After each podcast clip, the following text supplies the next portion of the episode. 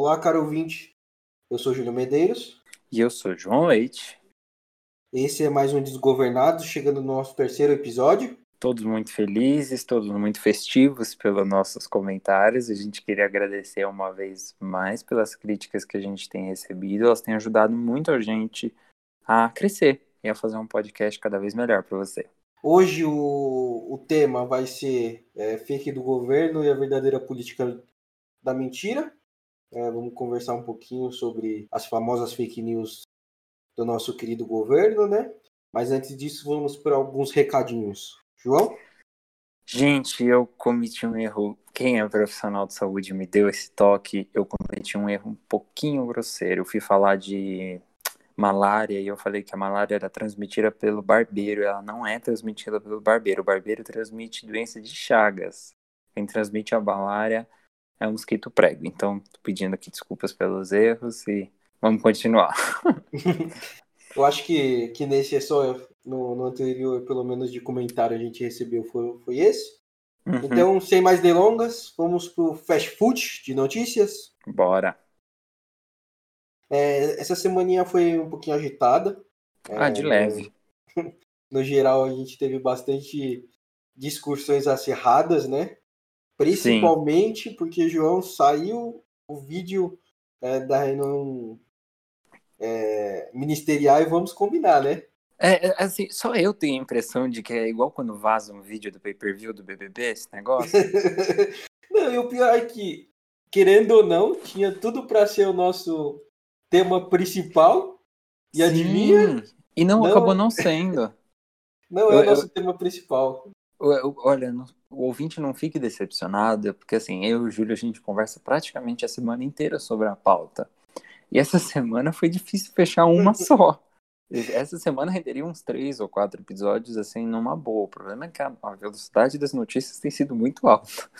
Facilmente, poderia, vamos combinar, esse governo poderia jogar uma bomba dessa por semana para a gente conseguir discutir tudo. É, podia ser um pouco mais planejado. Mas no geral, eu acho que a gente chegou a dar uma comentada por cima no, na semana passada. A primeira Sim. coisa que a gente pode falar foi a confirmação das aberturas dos, dos comentários. A gente chegou a dar uma comentada de algumas coisas que saíram na semana passada e realmente Sim. eram confirmações absurdas e foram confirmadas. É interessante notar, Júlio, que a gente já sabia que as reuniões interministeriais do governo Bolsonaro normalmente elas têm um tom que ela não é tão ritual, ela não é muitas vezes tão é, formal, vamos colocar assim, e até tudo bem ela não ser formal. A questão é que quando você tem um vídeo que divulga é, ministros do governo atentando contra outras instituições é, que fazem parte da democracia, você tem um, um, uma reunião que acaba tendo um tom meio grave, sabe?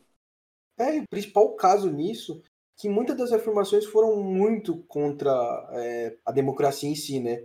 Muitas da, das afirmações eram contra a democracia.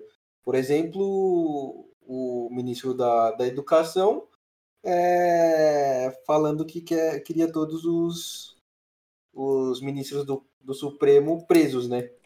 E nesse contexto ele foi ele foi é, ouvido pela PF, resolveu ficar calado, né? Ah, então, claro. Então é engraçado. É, quando ele pode, quando ele tá na, na trupe dele, na, na gangue dele, ele vai lá, faz um, um show, é, mas quando ele é convocado para dar esclarecimento, ele, ele resolve ficar calado. Sim. É que, nesse caso, é, é interessante como ele é, ataca, ataca a Constituição e quando é para ele se defender, ele usa essa mesma Constituição para falar, não, eu tenho o direito de ficar calado, né? Sim. O, o Weintraub, ele já está, de certa maneira, muito... É, ele já tem colhido problemas dentro da, da vida política dele, principalmente por ele... É, pelo tom do deboche, ele não, muitas vezes ele não se ferra, e eu acho que essa é uma coisa que é muito bom a gente destacar. Não é nem pela irregularidade do governo dele, sabe? Não é que ele cometa atitudes que sejam necessariamente ilegais, mas ele fala coisas que são extremamente absurdas. E aí, numa dessas, é que ele se ferra. Então, quando ele faz uma piada, quando ele responde um tweet com uma mensagem irônica, quando ele fala numa reunião interministerial que ele acredita que o STF deveria estar preso, o Weintraub ele tá cavando a própria cova. Em política, o peixe morre pela boca mesmo. É, e ele é uma figura muito caricata, né? Ele entrou para cobrir um, um ministro da, da educação que foi muito criticado, é, porque realmente não tinha nenhum ponto de vista concreto para educação, e colocou um boçal desse que literalmente não ajuda em nada, né? É, então, o, o Weintraub, ele é um, uma figura. Eu, eu tenho para mim que isso faz muito parte dessa política é, que hoje toma conta do cenário nacional, que é você atrair superestrelas ou pessoas que tenham capacidade de manter um certo engajamento midiático para você conseguir fazer outros tipos de pauta ali por trás, enquanto as outras pessoas estão se preocupando com o Weintraub fazendo um vídeo, é, fazendo aquela analogia de Singing in the Rain e essas coisas. Então, assim, fica a, a, a, aquele, aquela, aquele clima de, de show, enquanto as pessoas estão distraídas, alguém está fazendo outra coisa, que, aliás, é, é o que o, o Ricardo Salles, que é do meio ambiente, falou durante a reunião, não foi, Júlio? Ele falou com todas as letras: vamos passar as boiada, a boiada enquanto estão focados em coronavírus. Então, o que, que ele quer, quer dizer com essa boiada? É todas aquele, aquelas pautas bombas, que principalmente do meio ambiente, que é o ministério dele, que é, é diminuir o território indígena. Desregulamentação de lei ambiental, né? De... Todas essas coisas que seriam uma pauta bomba, que seriam muito bem discutidas, é, que eu acho que precisa ter uma discussão muito ampla disso, porque eu acho que, por exemplo, o é, território indígena é muito pouco. É muito pouco mesmo pelo por eles serem um, nossos povos originários. Então eu acho que o mínimo que a gente tem que fazer é dar esse espaço para eles. É, a gente já fez muito que de, de mal para os índios, é, para esses povos, e a gente deveria pelo menos respeitar é, as crenças deles e deixar eles viverem da maneira deles. Não, e, e, assim, eu acho que é muito além da questão até indígena, um rápido comentário, só para o ouvinte entender.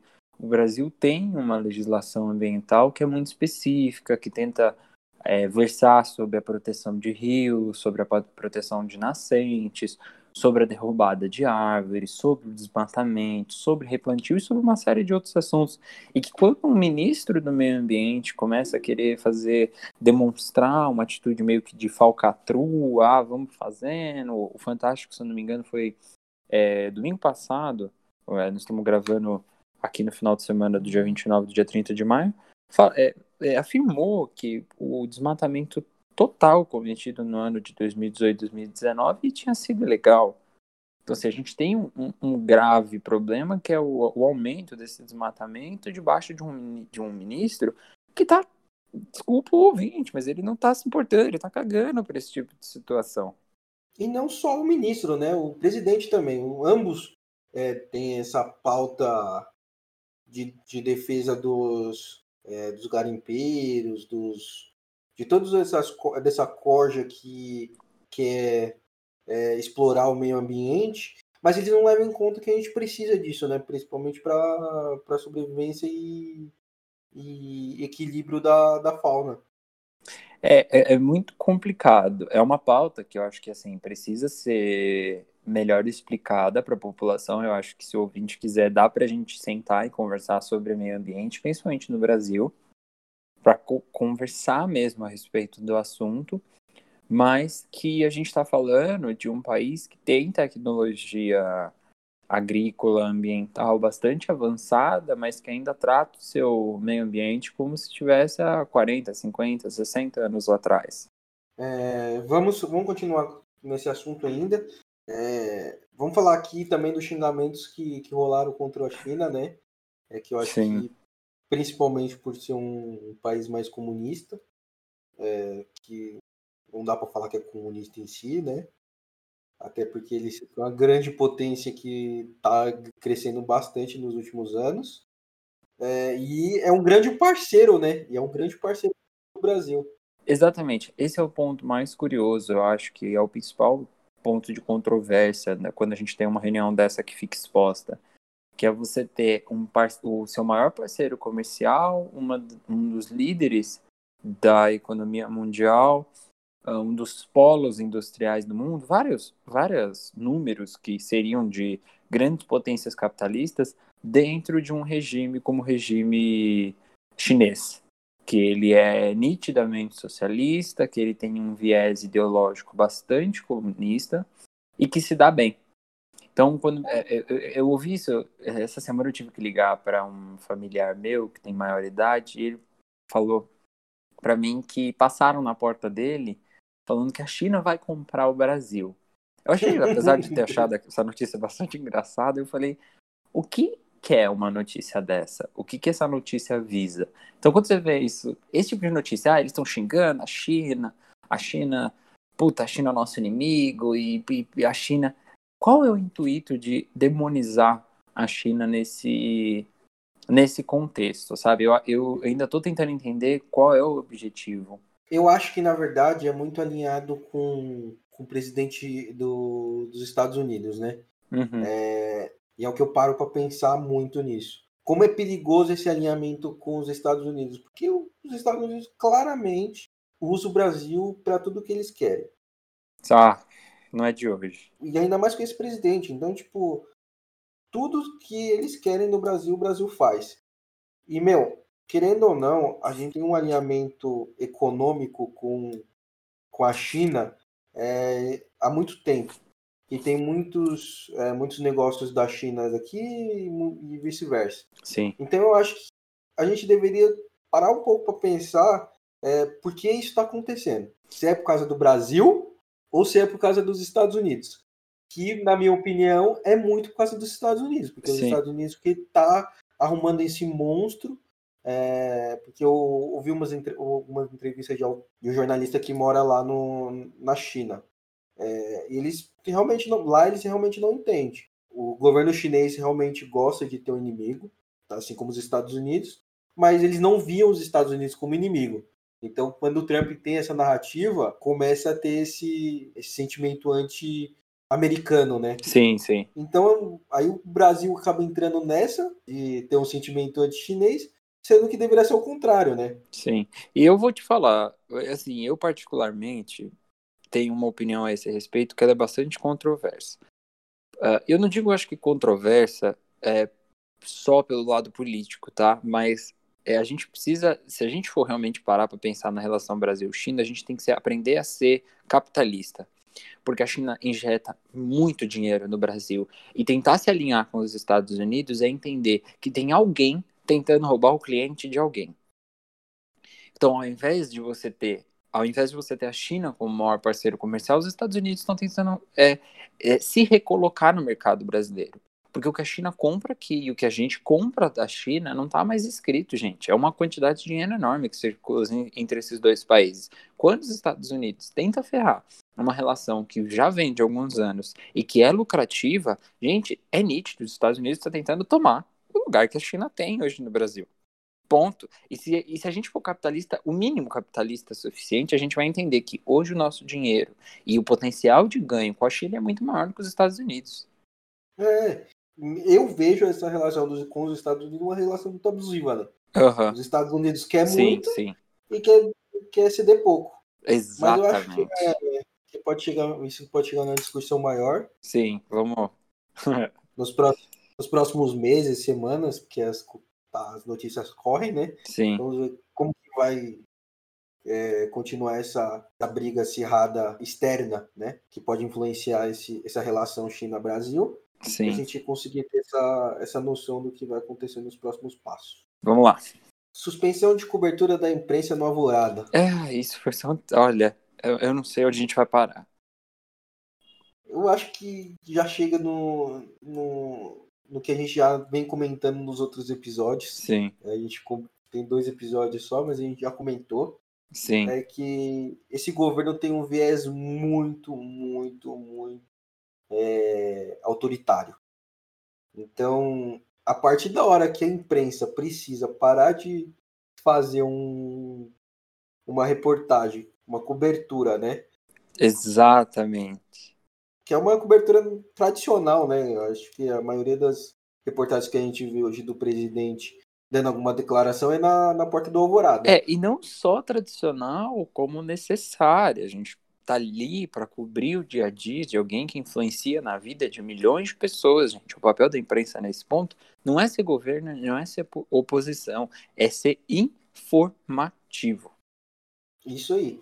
E quando você para de querer que a, que a imprensa informe, é... meu, tem coisa errada aí, já falei.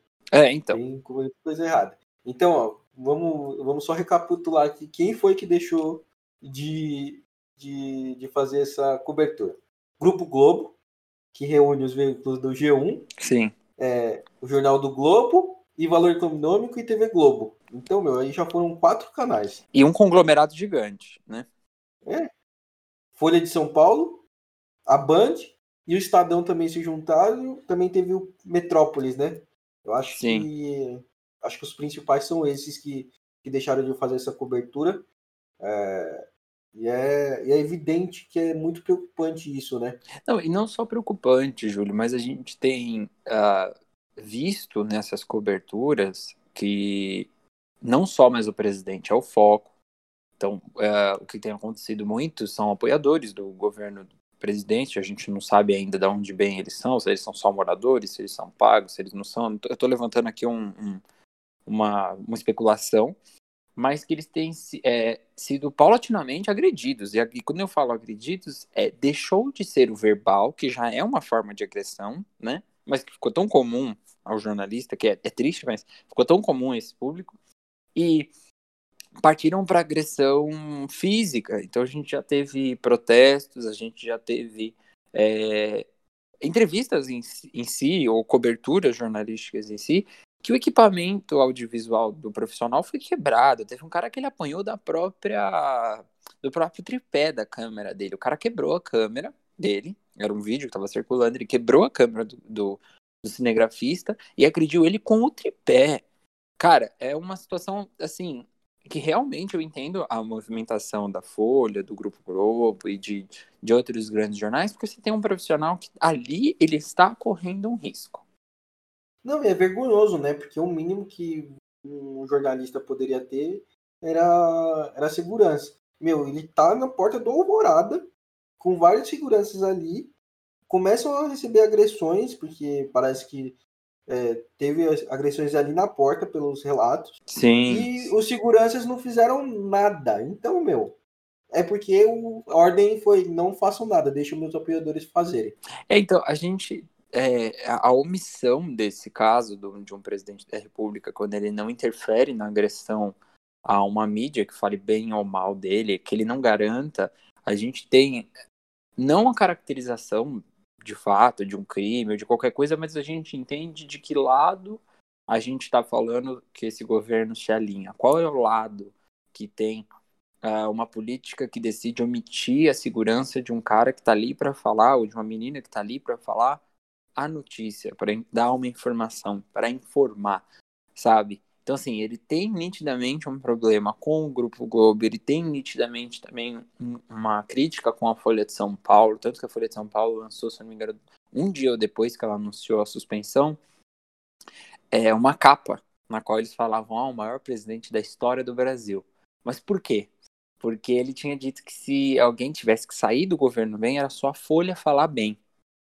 A Folha foi e falou que ele era o maior presidente da história. Então, assim, eu achei de, um, de uma genialidade, assim, fantástica para um jornal que está, infelizmente, sofrendo é, uma pressão. A Folha, o, Globo, o Grupo Globo, eles, eles não são inocentes. Veja bem, quando você escolhe uma notícia, você escolhe um lado, e durante todos esses anos eles escolheram o, o lado que eles queriam atuar, mas isso não faz com que a gente tenha que ter um recrudescimento da, da atividade midiática, da atividade jornalística e da livre expressão de informações.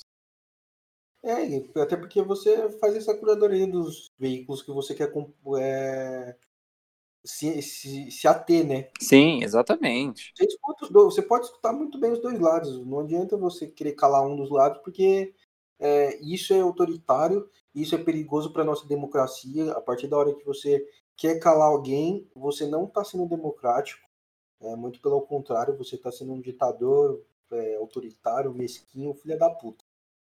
Mas eu acho que nesse viés a gente pode levar também em consideração que a, o Datafolha é, fez novamente pesquisa para saber qual é o, é, o apoio ao presidente. E foi uma decepção, né, para ele. É, no meio dessa crise, é, com todas essas críticas e, e tudo mais, chegou no patamar de 43% classificaram ruim ou péssimo. É, e é interessante porque o Datafolha ele faz esse histórico já tem alguns anos, e quando eu falo alguns anos, é esse tipo de pesquisa é, já tem um formato, ele já tem uma, uma tradição, vamos colocar assim. Então você tem, por exemplo, sei lá, é, pesquisas que falam de aprovação e reprovação desde a da época de João Goulart, quando ele foi retirado pela, pela junta militar. E você tem aí a expulsão, vamos dizer assim, um processo de impeachment é, de um presidente protocolado, e ele só vai dar mesmo prosseguimento quando você tem esse é, péssimo e ruim chegando a um pouco mais do que esses, é, esses 40% hoje. Ele precisaria ter ótimo e bom e regular um pouco mais baixos para que ele pudesse sair, mas já mostra uma perda de apoio inacreditável do presidente da República. Ah, sim. Eu acho que nos próximos, acho que nos próximos meses ainda vão ter uma, algumas quedas. Sim. Principalmente por causa da posição dele contra o combate, o coronavírus, né? Contra isolamento social e tudo mais.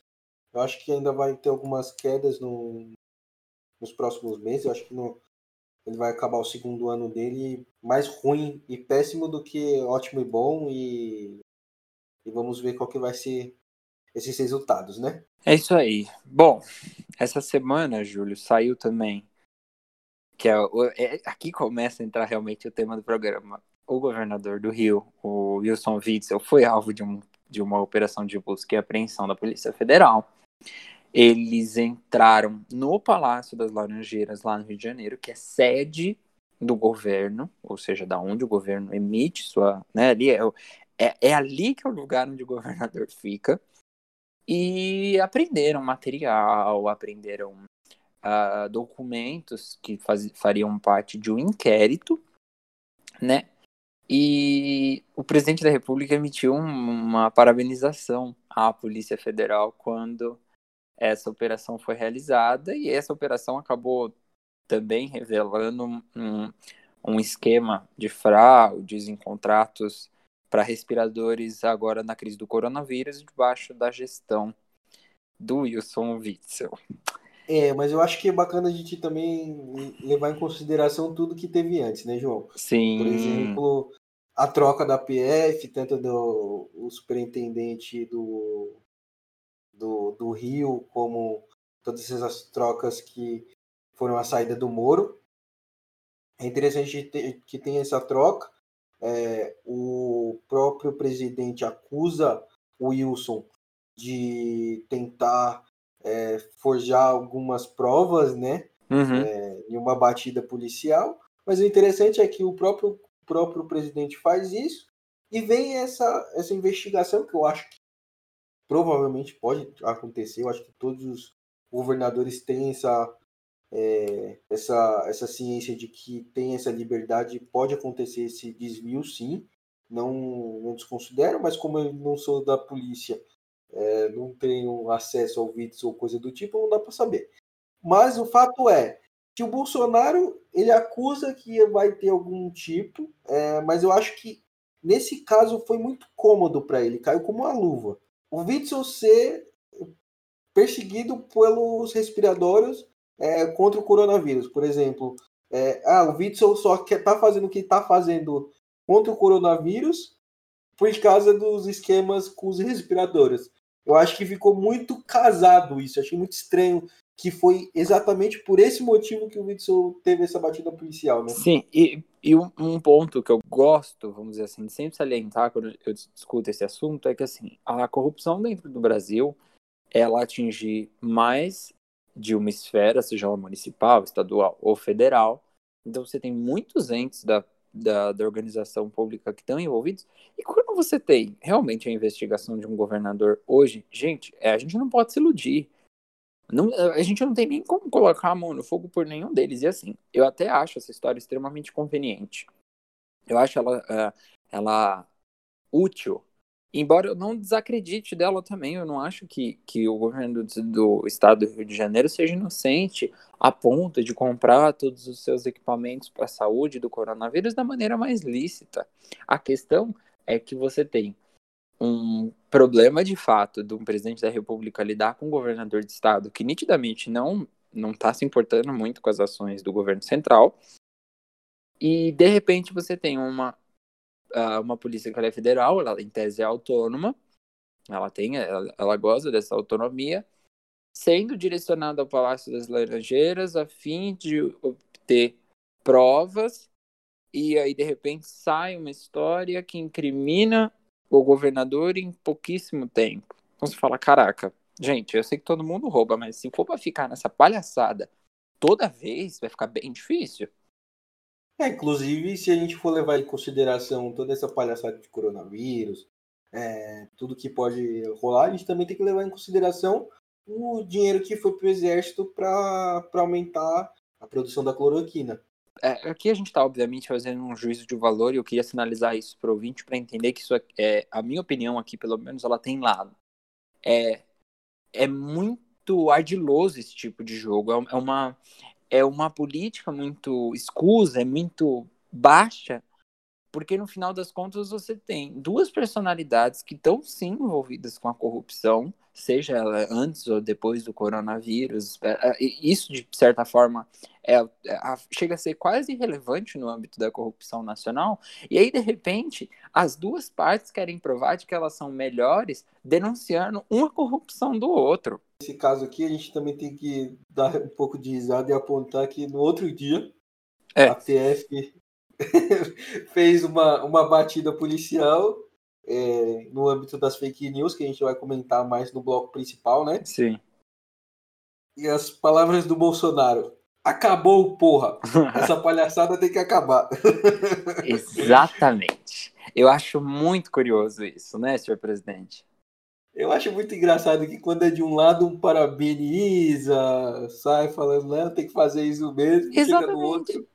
É, é, o é. sujo, literalmente esse ditado nunca coube tão bem, mas é o sujo falando mal lavado. Porque aí é, você entrega o coleguinha pela corrupção, parabeniza a ação da PF, mas quando a PF de fato vai atrás do que você está fazendo, e diga-se de passagem, a acusação que foi feita, é, a acusação não, mas a ação que foi desenvolvida em direção ao governo foi grave, que é envolver eles com fake news, com, com a disseminação de material falso e, e, aí, de repente, o presidente fala, não, acabou? Peraí, acabou o quê? É engraçado, né? É, isso é bem, bem, bem, bem irônico da parte do presidente, né? Bom, no final das contas, a PF ficou no fazendo essa batida por três horas no, no Palácio das, das, Laranjeiras, lá no, com, com o Nixon. É, e vamos esperar para ver qual que vai ser os próximos passos dessa investigação, porque a gente não sabe muito, muita coisa, e se eu soubesse, a PF estava batendo nossa porta, né? é, na próxima notícia aqui, São Paulo começa a abrir é, nos próximos 15 dias. Então a gente está falando aqui do coronavírus, né? Sim. Então São Paulo começa a afrouxar as, as restrições. E eu acho que, é, assim, no, no meu ponto de vista, eu acho que vai ser cedo. Então, cara, é muito complicado que São Paulo não teve achatamento de curva em momento algum.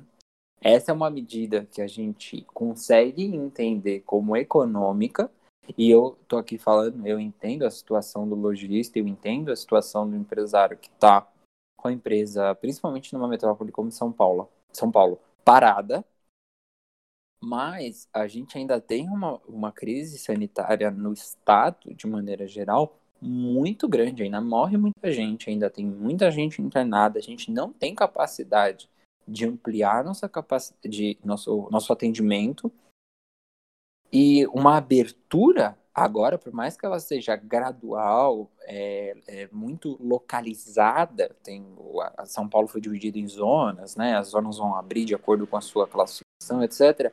Eu ainda acho isso uma medida extremamente apressada. Não, com certeza. Eu, eu acho, para mim, que vai ser uma medida muito apressada. É, eu acho que é mais por causa das, da pressão do, dos comércios e tudo mais. É, eu acho que é uma medida porque a gente está indo contra a tudo que a gente viu, é o que eu falo, a gente não, não aprendeu o que aconteceu no resto do mundo. É, a gente está indo contra tudo que aconteceu, todas as orientações é, de achata duas semanas, diminui duas semanas e, de, e, só depois começa a abrir. Sim. Essa, a, começa a abrir tudo. Então a gente está indo quando estamos tendo os picos de mortes no Brasil, é, picos de casos, de mortes, a gente, quando chegou nesse pico, a gente pensa em abrir. Então eu acho que a gente vai abrir e vai acontecer que nem eu acho que, acho que não, não tô lembrado qual que é o estado. Não, a China passou por então, a China passou, o Beijing passou por esse tipo de situação duas vezes. Antes de eles terem agora uma situação de controle, eles abriram a cidade, aí voltar, voltou a crescer os casos, aí eles fecharam a cidade. Aí abriram uma vez mais, voltou a subir, eles fecharam uma segunda vez, e aí depois eles entenderam as variáveis, que é isolamento, você de fato controlar quem tem, testar as pessoas que estão em casa, né?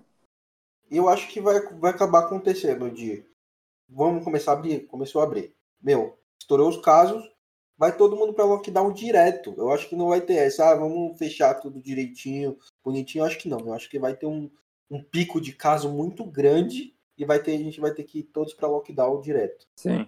Mas eu acho que sobre isso, acho que a gente pode passar. Pode. pode ir para a próxima notícia. É, dentro dessa desse quadro de pandemia maravilhoso, dentro desse pandemônio que se instalou nesse país, que, né, Deus nos acuda, também foi protocolado um pedido de impeachment contra o presidente, foi assinado por grandes nomes da oposição, então você tem a senadora Glaze Hoffman envolvida, você tem é, membros do PSOL, vários partidos que hoje são considerados oposição, eles entraram com um pedido de impeachment. O pedido de impeachment é relativamente grande, gente. Eu vou falar para vocês, eu li, é, tem bastante coisas. E os crimes que foram ali tipificados, eles colocaram como crime de responsabilidade e o atentado contra a saúde pública que o, que o Bolsonaro teria é, cometido contrariando as medidas da OMS, participando de manifestações em época de isolamento social e, e toda, todo o protocolo que nós já temos, e tá na mesa do Maia. Que vamos combinar, ele vai continuar segurando isso para não causar muitos é, burburinhos. Ele é o cara, aquele cara panos quentes, né? O Maia, ele é o cara que assim segura, ele gosta de segurar a BO, sabe? e ele tá segurando, né? Porque ele tinha tudo para votar isso, mas ele, mas eu acho que eu até entendo ele.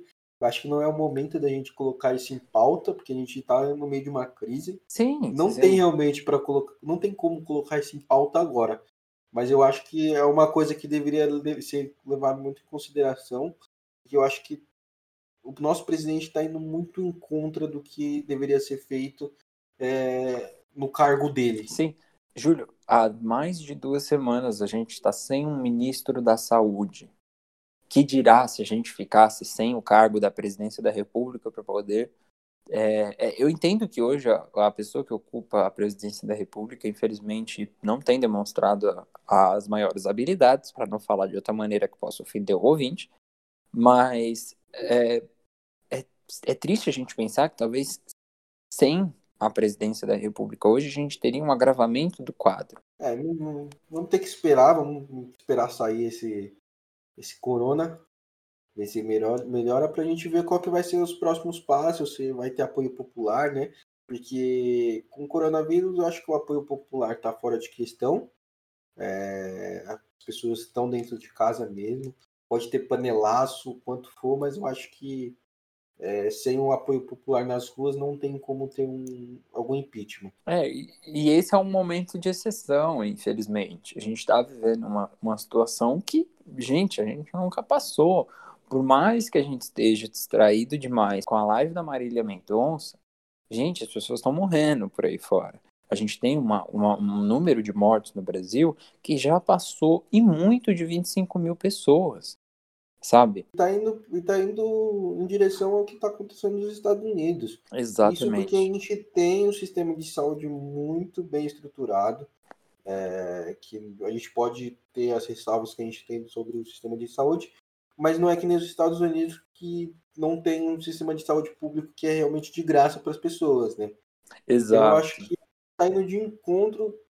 a gente tem dois lados de um sistema de saúde que é, existe, é, que é público realmente, que não, não cobra, para um, um país que realmente cobra de tudo, né? Exato. Não, de tudo e tudo mesmo. É, e você vê qual é o paralelo, porque as pessoas nos Estados Unidos elas estão ficando doentes, não vão ver se elas estão com coronavírus, porque. Não tem dinheiro. Não tem dinheiro, é um custo muito alto. É, as contas, do, as contas é, nos hospitais são absurdas. Então, é, você ficar doente e morrer em, morrer em casa é uma coisa. Agora, você ter um sistema de saúde que funciona e ainda assim você vai chegar no mesmo patamar de um país que não tem esse sistema de saúde, é muito grave isso. Sim, eu, eu, também, eu também acho, Júlio. Então eu acho que a gente precisa é, ficar de olho. Eu acho que não, não vai ter esse apoio popular agora, mas vamos esperar os próximos passos, os próximos meses, para ver se isso vai, vai vingar, né? Exatamente. Então vamos para o nosso bloco principal, João? Vamos lá, Julião. Para o nosso ouvinte que deu uma pulada nas notícias e já caiu aqui nesse bloco principal. Essa semana, a gente, o que mais ocupou, eu acho que a pauta da grande mídia foi o inquérito que o STF abriu, principalmente na pessoa do ministro Alexandre de Moraes, que foi um ministro que, aliás, é interessante a gente é, pontuar que ele tem uma carreira muito profícua, muito de muito sucesso aqui no estado de São Paulo. Ele foi secretário da Segurança Pública aqui, do Alckmin, ele foi ministro da Justiça do Temer. E ele, enquanto é, é, ministro do Temer, foi indicado para o Supremo. E aí, agora, ele decidiu abrir um inquérito no STF para investigar as fake news. E é estranho, né? É, é, é curioso. Isso daí tava tava meio parado, ninguém falava muito, e do nada toma ali 29 mandatos. Exato. Eu acho engraçado, porque assim, eu consigo imaginar é, a linha de pensamento. Ai, sobrou pizza de ontem. Dia tá fazendo, fazendo um frio aqui. Pô, vou mandar uns mandados de busca e apreensão pra casa de alguém. Foi tipo, o Bolsonaro conseguiu mandar a PF lá no, no Whitson. Deixa eu mandar. Exato. Deixa eu mandar a PF bater na bunda dele também pra ver o que, vai ser. Por fim, aconteceu. A operação ocorreu. Então, a casa de várias pessoas foi. Né, teve a presença da PF recolhendo documentos, recolhendo arquivos digitais, recolhendo todo tipo de prova, ou, ou é, é de maneira geral são provas, né? E, e, e de nomes que são já associados às fake news, né? É isso que eu ia comentar agora. Eu ia falar, já são nomes que já são associados a fake news. E o pior, são grandes empresários que apoiam o Bolsonaro claramente.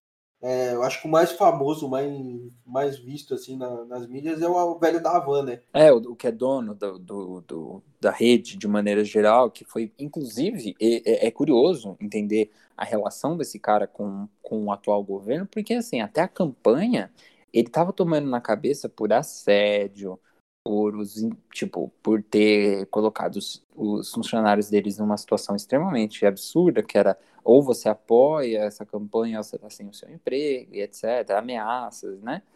Mas ele também apostou tudo, ele tava se ferrando, de repente ele se deu super bem e agora ele tá se dando mal de novo. Eu acho que também é bom levantar que esse cara é muito controverso, né? Ele é muito maluco em tudo. É. Como ele apoia o Bolsonaro, todas as lojas deles é, não se enquadram em em serviço essencial, adivinha? É. Começou a vender arroz e feijão do nada. É, é, cara, é de um absurdo isso, na boa. Porque assim, é triste você ver uma pessoa tendo que fazer algo desse tipo só em nome do dinheiro, sabe? É, não, mas eu acho que isso daqui só foi levantar um ponto mesmo, um comentário que, que eu acho muito engraçado, né? É engraçado no sentido de ser sádico até, né? É, não, é, é difícil. Mas eu acho que seguindo nessa linha, a gente tem que levantar que o Alexandre de Moraes definiu como uma associação criminosa isso. Sim. Então, eu acho que é, que é muito grave. Então, gabinete de ódio é uma associação criminosa.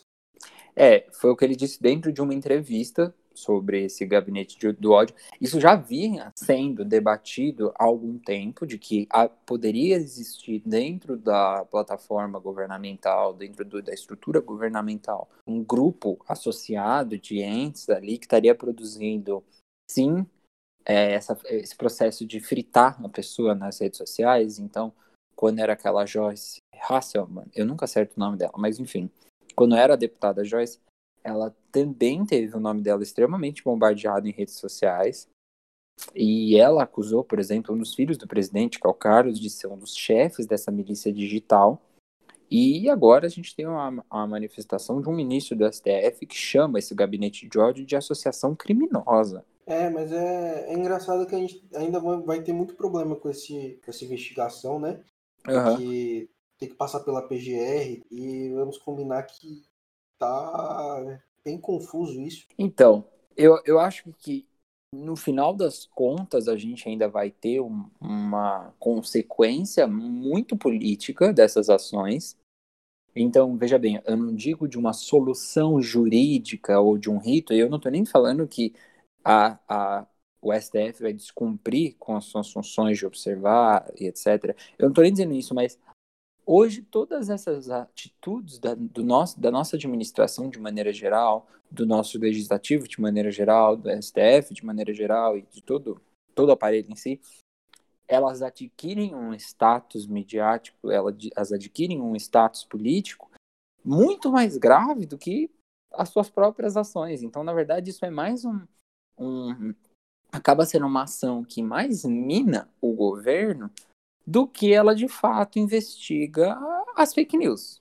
E também tem o Arias, né, que está muito próximo do presidente. É que é, é complicado. A relação do, do, do, do Procurador-Geral da República hoje, eu particularmente não entendo qual é a relação dele com o presidente, porque ela parece ser mais próxima do que seria lícito que ela, que ela estivesse, e eu posso estar aqui incorrendo num grave erro, e eu já aviso o ouvinte, porque assim, me soa muito errado. Me soa, não. Eu acho que é muito errado, para falar a verdade. Sim. Eu, Júlio, como, como espectador do que eu vejo, Sim. É, eu acho, acho que é bom levantar pro, pro ouvinte o que, que o, que o procurador-geral realmente qualquer, qualquer tarefa dele, né? Então, Sim. procurador-geral é quem é a acusação, né? Sim. Então, ele seria quem acusa o presidente ou os outros órgãos de alguma coisa. Exato. Então, a partir da hora que você tem é, a proximidade com o seu acusador, é, como que essa pessoa vai te acusar? Sim. Eu acho que deveria ser muito mais é, separado esses poderes. É, deveria ser, meu, muito, mas muito mais separado. Mas agora o Bolsonaro vai visitar o cara para discutir o que, que ele vai, vai fazer para acusar o próprio Bolsonaro. É, é, é, vira uma consultoria coisa. E eu, não, eu não sei assim, se eu estou julgando errado, se eu estou nesse ponto, o ouvinte até me desculpa. Mas assim, para mim fica muito. Né, é, é, fica complicado. Se é o único cara que tem a capacidade de te acusar um, de um crime, ou se é o único cara que de fato tem a capacidade de te acusar de qualquer coisa, você vai lá e fala com ele, meu amigo, como é que você vai fazer pra você não me ferrar? Não, então, é, o que, que, eu posso fazer por você para você não me ferrar, né? Exato. Que seria o contrário. Meu, não tem que ter esse contato nenhum. Deveria ser muito considerado isso. Sim. Mas eu, não, eu não, consigo entender isso. Bom, eu queria muito é, levantar, Júlio, nesse ponto, qual o que é a notícia. Quando a gente estava elaborando a, a, a pauta, eu queria é, destacar isso tudo, porque esse contexto do Aras e esse contexto do Alexandre de Moraes, ele fala muito sobre como as informações afetam a vida comum. E aí, nesse ponto, o que é a notícia que te afeta, né? é muito, é muito válido que a gente traga para o ouvinte é, por que, que isso é tão importante para ele. A, a notícia, hoje, ela tem a função da comunicação de massa, do maior número de pessoas saberem é, o que acontece no maior número de lugares possíveis, porque a gente está organizado em uma sociedade que ela funciona de maneira muito ampla, que ela é muito grande em todos os seus conceitos e que qualquer atitude por parte de um setor, por parte, no caso, às vezes, de uma pessoa, afeta todo mundo. E isso está muito, é, muito dentro do próprio conceito é, capitalista do, que a gente vive. Aqui eu não estou querendo pagar de, de mega crítico do capitalismo, mas é como a coisa funciona. A informação, de maneira geral, é, ela tem essa função de organizar o, o sistema para que ele continue funcionando e para que ele continue produtivo. Bom, é, eu queria comentar um pouquinho é, sobre como o jornalismo ele é, surgiu e como ele funcionou no Brasil numa rápida passagem.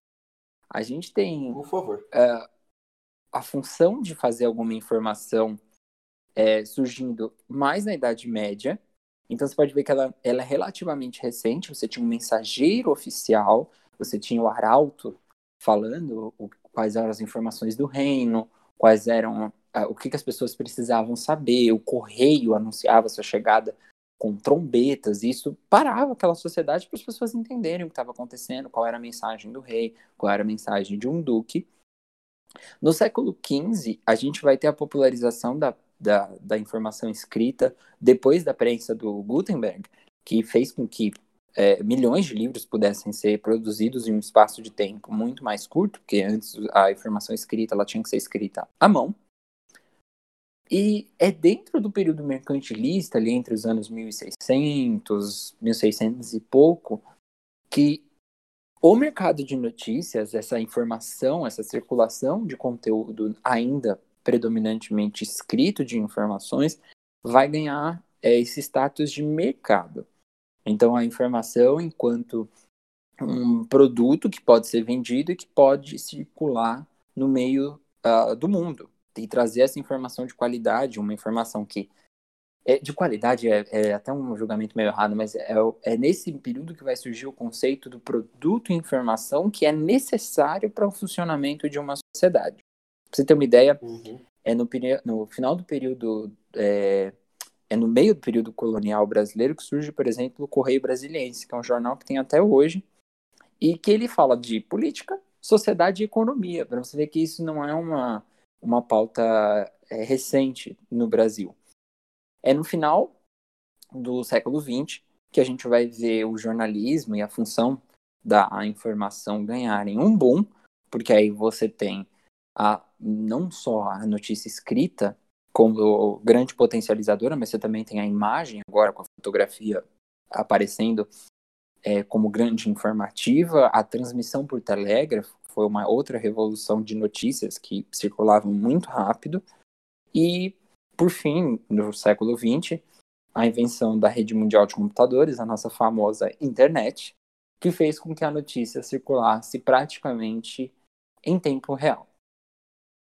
É, não. E agora com a internet a, a notícia chega muito mais rápida do que antigamente. Exato. Eu acho que, eu acho que é interessante esse ponto que o João está trazendo para a gente aqui. É levantar um pouco para que serve a notícia e por que é importante a gente ter uma liberdade de imprensa, uma liberdade de comunicação é, no nosso âmbito político, né? Exato. O ambiente político, ele é normalmente tomado por grandes decisões, né? E, e, eu não digo só grandes decisões, mas eu acho que a decisão em si, quando você toma uma decisão dentro da administração pública, é, é, federal, municipal, estadual, enfim, quando você toma qualquer decisão que afeta um grande número de pessoas, você ter o princípio da publicidade daquela informação é muito importante. Você garantir que aquela informação chegue a qualquer pessoa, em qualquer lugar, dentro daquela esfera é muito importante porque aquela pessoa vai entender o que está acontecendo. E, gente, é muito importante vocês serem informados de tudo. É, pode, você pode ser de esquerda, de direita, ou qualquer coisa do tipo. Não importa se o seu presidente, que ele quer prender todo mundo e colocar na, na ponta da praia, ou se ele quer ser um comunista. Meu, precisa sim ser comunicado isso é, para a gente poder apoiar ou desapoiar essa, essa situação. Não adianta um presidente pegar e falar, ó, oh, é, não quero que comunique essas coisas que eu vou fazer agora. Porque senão você fica, fica dependendo de, que nem eles falam, um, um guardinha, um soldadinho de merda, vir bater na sua porta, te levar preso e nunca mais ouvirem, ouvirem falar de você. Exato, exato. É o que aconteceu na ditadura. E sim, teve ditadura, teve muita gente. Minha mãe já acordou debaixo de tiro, porque o exército foi matar a gente no, no prédio onde ela morava. E ninguém falava disso, ninguém soube o que, que realmente aconteceu. Exatamente. É sobre o que as pessoas sabem e sobre como aquela informação altera a vida de milhares de pessoas. Então, por exemplo, quando você não noticia, vou dar um exemplo que acho que para o ouvinte está sendo até bastante frequente. Quando a gente fala é, sobre, por exemplo, a aprovação, a não aprovação do auxílio emergencial por parte do governo federal, a gente está esquecendo de noticiar de a vida de milhares de pessoas que dependem de uma renda que ela é informal e que por conta do, da pandemia não chega. De repente a gente esquece e a função da notícia aqui, principalmente, é a da memória. A gente esquece que tem pessoas que ainda morrem de fome do Brasil. A gente esquece que ainda tem pessoas que dependem de um dinheiro para sustentar cinco, seis pessoas dentro da sua casa. E isso é muito sério. Isso afeta a vida política, isso afeta a vida econômica, isso afeta principalmente a vida. E se essa informação não chega em você, é, fica muito explícito que nem acontece com o presidente. Ele pega e vira e, vira e fala: ó, não está no meu sentimento que isso aconteça porque eu não recebi, não, não recebi essa informação. Não é essa a minha realidade. Então você precisa receber essa notícia para você conseguir se inserir nessa realidade das pessoas. É, eu acho que esse esse âmbito dele de isso não é real, isso não está no meu coração, diz muito dele, diz que ele não está muito interessado em notícia. Sim, sim. O problema da notícia, vamos colocar assim, o problema da notícia é que quando você institui um poder e ele tem um lado, sempre ele vai ter um lado, a notícia, ela não tem lado. Porque se ela é a correspondência de um fato que acontece, ela é um fato, ela não é passível de ter lado. Então, se, se cai um meteoro na cidade de São Paulo, isso não é uma informação nem direitista e nem comunista. Ela é uma informação. O que a gente vai fazer com ela é o que vai, vai realmente polarizar, vai dar uma dimensão ideológica, e a partir dela que a gente vai começar a construir a nossa realidade. Mas a notícia, assim, ela em si, ela não pode ser vista como inimiga do nosso funcionamento. Muito pelo contrário, as sociedades que têm a maior liberdade de imprensa, que elas garantem a livre circulação de, de informação, têm hoje os índices de desenvolvimento humano maiores. Dentro da, da nossa relação hoje com a internet, principalmente, que é essa nova revolução tecnológica humana, a notícia ela tem uh, o seu potencial muito ampliado. Ela de repente ganha é, tudo é notícia, em qualquer lugar é notícia. Então, uh, se antes a vida política, a vida econômica e a vida social ganhavam as manchetes dos jornais impressos, hoje o que a Anitta deixa de comer ou o que a Pablo falou passa a ser notícia tanto quanto. Isso é muito interessante, ver que a, a internet ela trouxe um, um, um, uma inclusão muito boa. E, de certa maneira, a, a internet também possibilitou que a fonte jornalística fosse qualquer pessoa. Tem esse ponto, e eu acho que a internet acaba é, entrando muito no, na nossa pauta, né? Sim. Que é de, de fake news e, e, seus, e seus respectivos problemas. Sim. A, a implicação, obviamente, lógica, né, desse, de, de poder vir de qualquer lugar é que você não tem um crivo mais de seleção. Você não tem mais como selecionar a notícia. A notícia simplesmente aparece, ela é compartilhada de maneira viral, sim, e ela não tem mais um compromisso factual, ela não precisa mais ser presa a um fato. Ela precisa ser só uma informação digital jogada na internet e tá tudo certo. E é, e é esse o grande problema. As pessoas ultimamente elas não, não têm essa preocupação, né? Que deveriam ter. Exato, exatamente. E, e assim, essa ausência dessa preocupação, essa, esse compartilhamento indiscriminado, é, ele tem uma consequência grave. Porque a gente tem um ambiente que ele permite o compartilhamento em larguíssima escala e que pode afetar, obviamente, a vida de milhares de pessoas. E o que, que acontece quando você percebe esse ambiente no qual você só tem uma informação passada? A gente percebe que a manipulação ela se torna é, muito mais grave. Porque aí você tem um grupo, você pode ter um grupo ou vários grupos atuando de maneiras diferentes para é, gerar informação que não é factual, que ela não precisa ser factual. E aí é que a gente tem um problema. Eu acho que isso é muito perigoso, né? Porque você cria uma realidade paralela que na verdade não existe. E essa é a função do jornalismo, tá, gente? É simplesmente falar dos fatos. Fato, exato.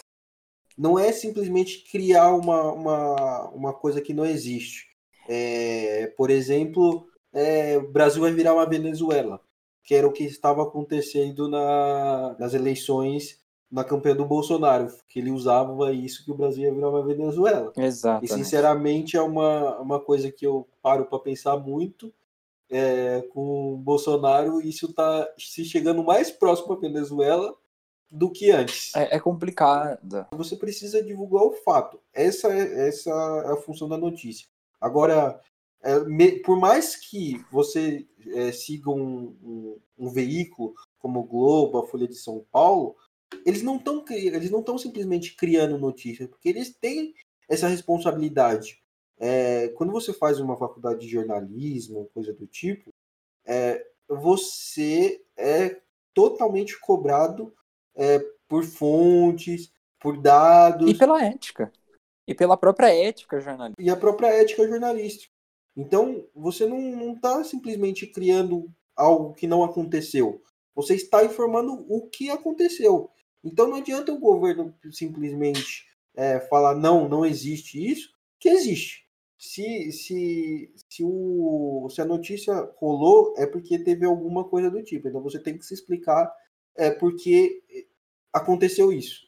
Não é porque o, o, o veículo está criando uma fake news. É e, é, e é interessante porque a gente tem sempre aquela história da ah, Globo mente, né? A Globo manipula. A gente tem sempre um, um, um, um veículo ou uma função como a do jornalismo que é é, causar manipulação. É, é quase aquela coisa do Pernalonga, do, do Patolino, de ter um vilão, sabe? De ter alguém que é todo mal e alguém que é todo bom.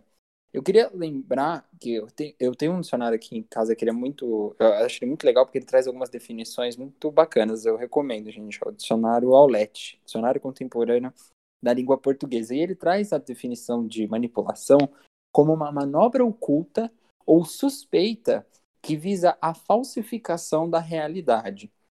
Quando eu parei para pensar cinco minutos sobre essa definição, é, é muito recente essa visão. A gente está tentando falsificar a realidade através de fake news. As fake news elas procuram criar uma realidade que ela é divergente daquela que a gente pode descobrir pelos fatos, pelas coisas que acontecem. E todos, toda essa manipulação, ela tem um objetivo, e curiosamente isso também está no dicionário, que é a tentativa de influenciar uma pessoa ou uma comunidade usando-se de pressão ou chantagem, de modo a fazê-los agir contra a sua vontade. Ah, é, Para mim, chega a ser resumo do que tem acontecido na nossa vida política: manipulação. Tá, tá no dicionário. É, é claramente uma manipulação, é, na minha opinião, se você parar para pensar. É, teve vários casos que isso ficou muito, muito explícito que o governo tenta manipular. É, por exemplo, soltar uma, uma nota é, no, no próprio Twitter do presidente, é, afirmando uma demissão ou coisa do tipo, e chega horas depois e fala: não, isso daí é mentira, a, a Folha está mentindo. E eu acho que é uma, uma, um ponto de manipulação isso. Eles tentam manipular para parecer que o veículo de comunicação em si tá, tá criando fake news. Exato. E, e, e, é, muito, é muito visível quando você para para ter essas reflexões que trata-se de uma tentativa de manipulação da realidade, daquilo que as pessoas vivenciam. Então, assim, a, a fake news ela, ela começa a se tornar uma ferramenta política. Porque aí você tem, você acaba perdendo tempo para desmentir ela. Você perde tempo construindo uma nova apresentação de fatos para construir uma nova realidade, sem contar que aquela fake news, aquela notícia falsa, ela vai ter uma função de recall. Ela vai ser chamada de volta à memória várias e várias e várias e várias vezes. Então, assim, é, quantas vezes a gente não ouviu que a, sei lá, a Manuela Dávila tinha feito o enxoval da filha dela em Nova York, nos Estados Unidos, porque ela era comunista de iPhone, e o caramba, pererel, a questão da fake news está justamente nisso. Ela acaba sendo uma ferramenta política porque ela faz com que o seu adversário político perca tempo, com que ele perca tempo duplamente tentando, tendo que se provar inocente ou tendo que se é, apresentar a sua realidade dos fatos, e porque aquela informação ela vai encontrar um eco violento com, com, com o tempo. Hoje a gente tem vivido uma realidade que ela é mais parecida com uma verossemelhança do que ela é verdadeira. E eu não estou aqui debatendo o papel só filosófico do que é verdade, mas é mais se aquilo parece verdade do que ela é de fato verdade. A gente não tem um fato que a gente chega lá, então, por exemplo, o Júlio derrubou o controle dele no chão. O microfone que ele está gravando agora caiu no chão. Eu não fui lá, eu não testei, eu não vi o chão, eu não vi o microfone, eu não perguntei para ninguém. Eu simplesmente constatei aquilo porque aquilo parecia verdade. Uhum. E acaba que pode ser ou não uma verdade, né? Exatamente. E a gente não mede as consequências dessa divulgação. Uhum. Bom, é, dentro dessa, dessa política fantástica que a gente tem visto com o tempo, é, a gente percebe que essa ferramenta política, que é a fake news, ela já vinha sendo, já vinha sendo aplicada é, por empresas privadas, inclusive, para mudar o resultado de eleições. Então, a gente teve o caso com o Britannic Analytics, que foi uma empresa é, que atuou tanto nos Estados Unidos quanto no Reino Unido. Eles atuaram em diversos países do que eles chamam, e eu odeio, mas eles chamam de terceiro mundo. Então, se não me engano, foi em Trinidad e Tobago eles atuaram. Eles atuaram, se não me engano, em Mianmar. Eles atuaram, aparentemente, no Brasil. E eles tiveram campanhas que foram verdadeiramente programadas através do Facebook Ads para manipular o resultado de uma eleição. E o resultado final da Britannic Analytics foi a própria campanha do Donald Trump, que, aliás, é aliadíssimo. É uma pessoa que assim, é um ídolo para o Jair Bolsonaro, que é o presidente do Brasil. Então, assim, a gente fica preocupado com o quanto a fake news não é uma política de governo. Não, só, só levantando essa, essa bola aí do Bolsonaro, do Bolsonaro e o Trump, né? O Trump simplesmente criticou o Bolsonaro por causa do, das medidas tomadas aqui no Brasil por causa do coronavírus. Exato. Como se, como se o Trump pudesse falar alguma coisa, né? Chega a ser absurdo, porque no final das contas, a gente tem. É, vamos colocar no melhor dos cenários para o ouvinte: dois presidentes é, de economias que são significativas no mundo que são nitidamente espalhadores de notícia falsa. A gente tem o Donald, Donald Trump divulgando para as pessoas injetarem é, cândida, é, lá, água sanitária, o hipoclorito de sódio, na veia. Teve acidente nos Estados Unidos com isso, gente. É um absurdo. Não, e só, só, só apontando para o nosso ouvinte, que a gente tá dando risada, mas é de nervoso. É nervoso. Tá, tá, tá muito complicado. Eu cheguei na quinta-feira pro João e falei, meu, você tá entendendo alguma coisa que está acontecendo nesse governo? Porque eu já não sei mais o que comentar, eu não, não sei o que, que dizer, porque eu não consigo entender. Exato. A gente para pra fazer uma análise e a gente fala, a gente vai falar sobre isso. Aí beleza, a gente começa a fazer uma análise, meu, a gente começa a se perder no, nas coisas porque a gente não sabe o que é realmente verdade. E é, e é interessante a gente pontuar que a impressão que a gente tem é que o, as fake news, de maneira geral, elas são construídas quase como um roteiro de cinema. Na a época que o Lula estava preso, o que foram divulgadas de fake news, e eu não estou nem defendendo o ex-presidente Lula, mas assim, o que foram divulgadas de pessoas que estavam indo lá e que ia haver motins para tirar uhum. Lula da cadeia, e que você precisava compartilhar essa mensagem com pelo menos 10 pessoas para que o Brasil fosse é, salvo do comunismo. Então, assim, a gente tem experimentado, e aqui no Brasil, e, e isso é perceptível também no mundo, é, episódios que são motivados pelos meios digitais e pela divulgação do fake news. A gente não pode esquecer que dentro da história recente não faz tanto tempo assim, gente. A gente teve, um, a gente teve movimentos que surgiram no meio digital por meio da, da veiculação excessiva de fake news, de notícias que não tinham um, um crivo jornalístico e de que, que geraram movimentos grandes. O Movimento Brasil Livre, o MBL, que ficou famoso na política nacional, surgiu dentro do contexto virtual. E também, também tem alguns casos, né? Sim. De, de fake news, principalmente o MBL, eu acho que participou, teve alguns casos grandes de fake news, principalmente em cima da Tabata Amaral, né? Sim, sim. Eu lembro bastante desse, dessas fake news por ela ter se destacado em Harvard é, e tudo mais. Eu lembro que teve. Ela é muito jovem. É, e teve fake news dela falando que ela estava recebendo dinheiro através do, do namorado e tudo mais.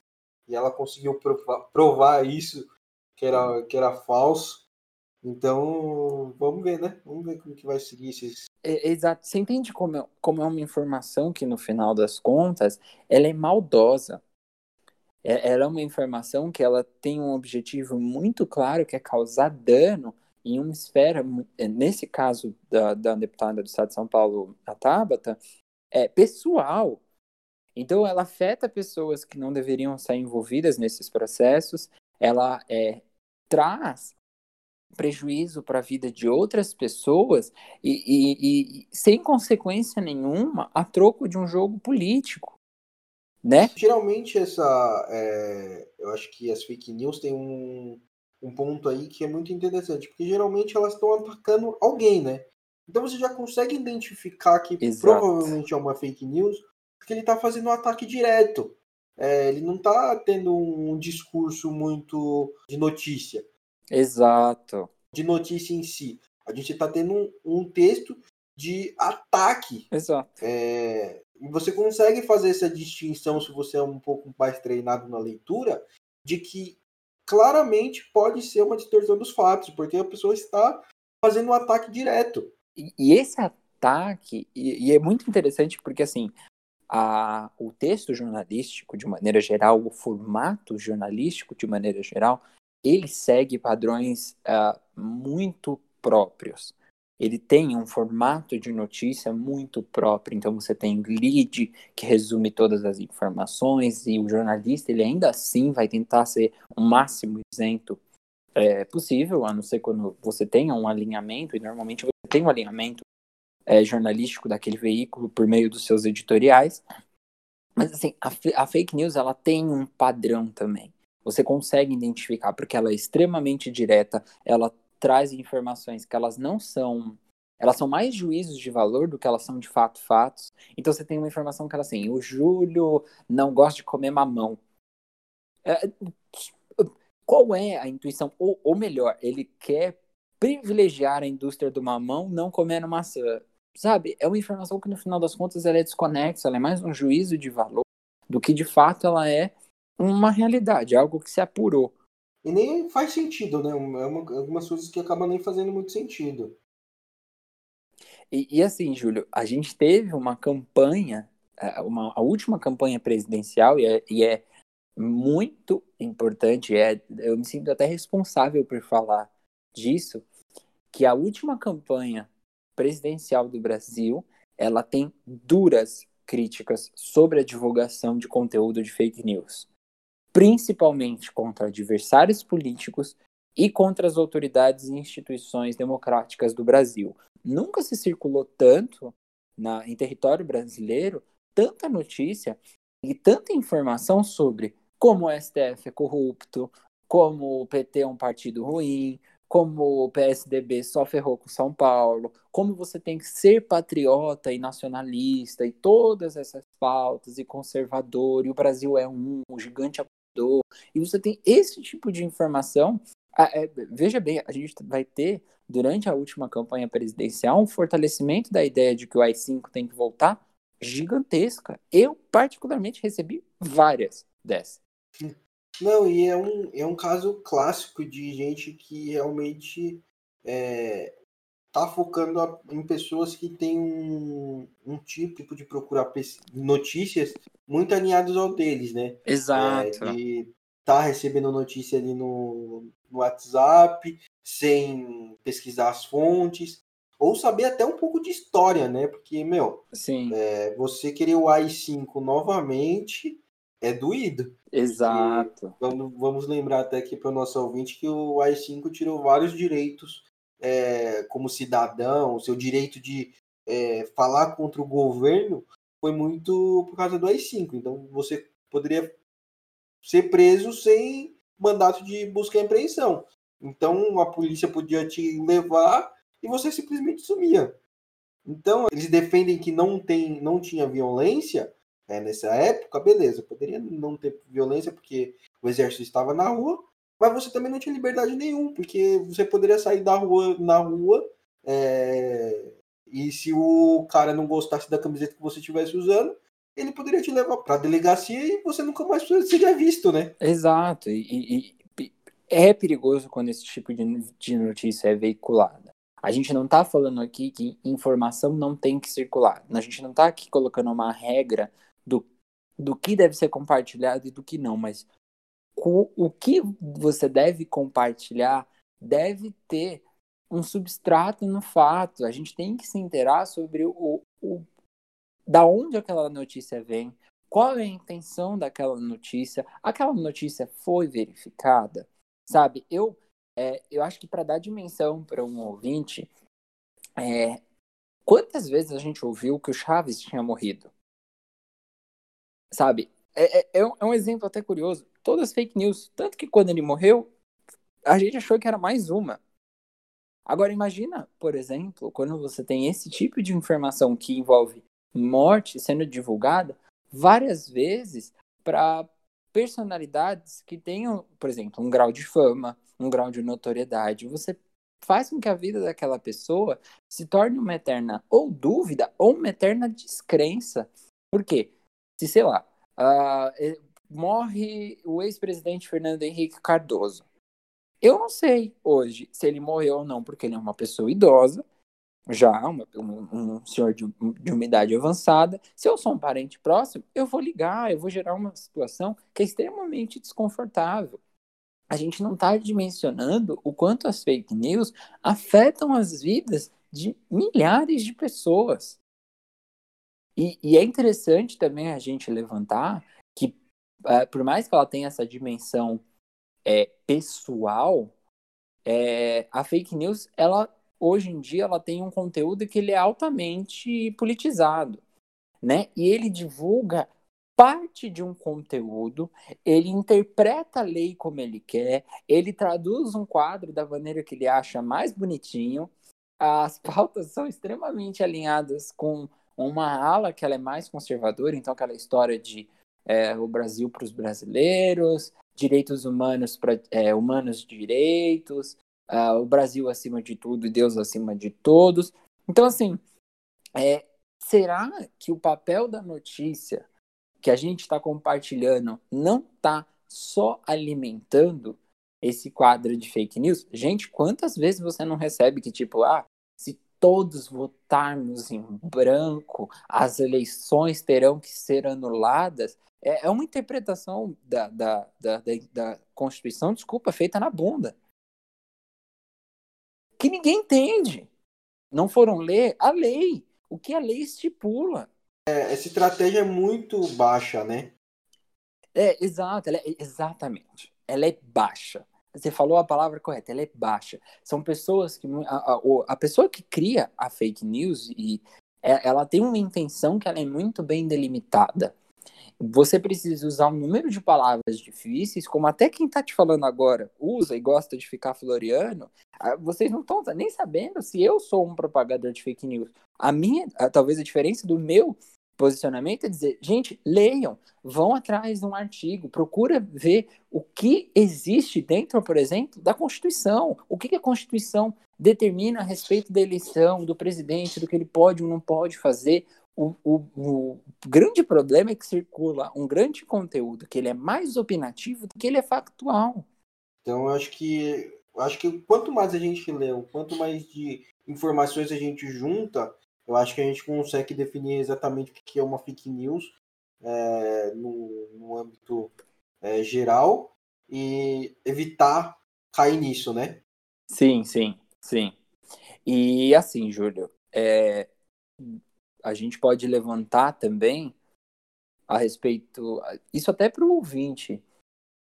Parem para pensar, a divulgação da fake, das fake news, ela é uma cortina de fumaça ela é um, um, um distrativo para aquilo que realmente está acontecendo. Então, assim, eu separei é, algumas coisas que, for, que aconteceram, por exemplo, com aquela história do churrasco. Cara, eu nunca vi tanta gente interessada no churrasco do Bolsonaro. Deve ser muito legal fazer churrasco com ele. Porque foi uma notícia inteira, ah, churrasco, churrasco, churrasco, o Brasil tá morrendo e vai ter churrasco. E na mesma semana foram aprovados vários decretos que são extremamente importantes para a vida brasileira. E eu não estou te falando, gente, de um decreto que vai alterar, sei lá, a forma que botões vão ser feitos. Não, eu estou falando de, de decretos que foram assinados que falam sobre petróleo e gás, sobre como a, vai acontecer o processo licitatório deles, e veja bem, parece que isso não te afeta, mas a licitação ela determina como as empresas vão poder explorar. Todo mundo quer xingar o pedágio quando está descendo de São Paulo para o Guarujá, daqui para Bertioga. Mas a gente não sabe como funciona o processo de licitação e da, ou da concessão, que é o que instala um pedágio, por exemplo, numa estrada. Na mesma semana do, do Chkovski maravilhoso, maravilhoso aí do presidente, foram assinados decretos sobre energia, sobre floresta, sobre exploração de floresta, sobre regra ambiental, sobre o uso de forças armadas em terras indígenas. Foi também emitido um decreto que alterava o que era o serviço essencial. Tudo foi emitido na mesma semana e não houve uma publicidade notória. A mídia, como a gente gosta de falar, a mídia não noticiou isso porque a gente estava perdendo tempo querendo saber se o churrasco que o Zé Goiaba ia fazer no final de semana ia rolar um. É interessante isso, né? Então eu acho que, eu acho que em resumo, eu acho que a gente tem que levantar essa bola mesmo para fake news. A gente tem que prestar muita atenção, é, não deixar que as fake news é, tomem conta, porque senão a gente fica muito à mercê do que é, é criado e não o que, que é um fato. Então é muito importante a gente levar isso em consideração e sempre tentar checar esses fatos, né?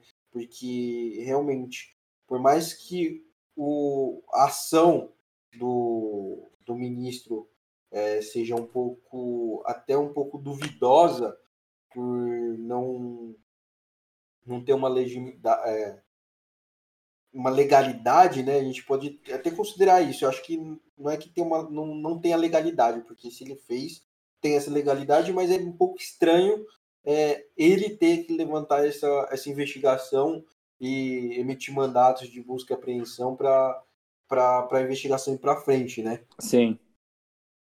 Então, por mais que tome essa decisão, eu acho que é muito importante a gente combater essas fake news é, para a gente não ficar preso numa realidade é, alternativa do que do que, do que não seja fatos é, e, e, conseguir focar no que é importante para a evolução humana e pessoal, né? Sim, sim. E depois dessa, dessa consideração fantástica do, do Júlio, acho que só falta a gente lembrar pro ouvinte. É, hoje o uso da fake news é uma estratégia política. E ela é uma estratégia política baixa. Ela é baixa porque ela esconde a veracidade dos fatos, porque ela te engana, porque ela te manipula e mais do que isso, porque ela mascara a realidade para aquilo de que realmente acontece. Quando a gente tem a popularização e a divulgação de fake news, a gente privilegia a visão de alguns da visão de todos. E essa é a grande função da notícia, é trazer a realidade da maneira mais abrangente para o maior número de pessoas possível. A gente precisa de um jornalismo que seja, eu não digo nem sério, mas que ele seja factual, que ele se prenda aos fatos, para que a gente não seja, de fato, manipulado. Então é isso, João. Eu acho que a gente não poderia ter encerrado de maneira melhor. É... Então, até semana que vem, caro ouvinte. Espero que vocês tenham gostado, compartilhem e falem sempre com a gente. Um abraço. Até mais.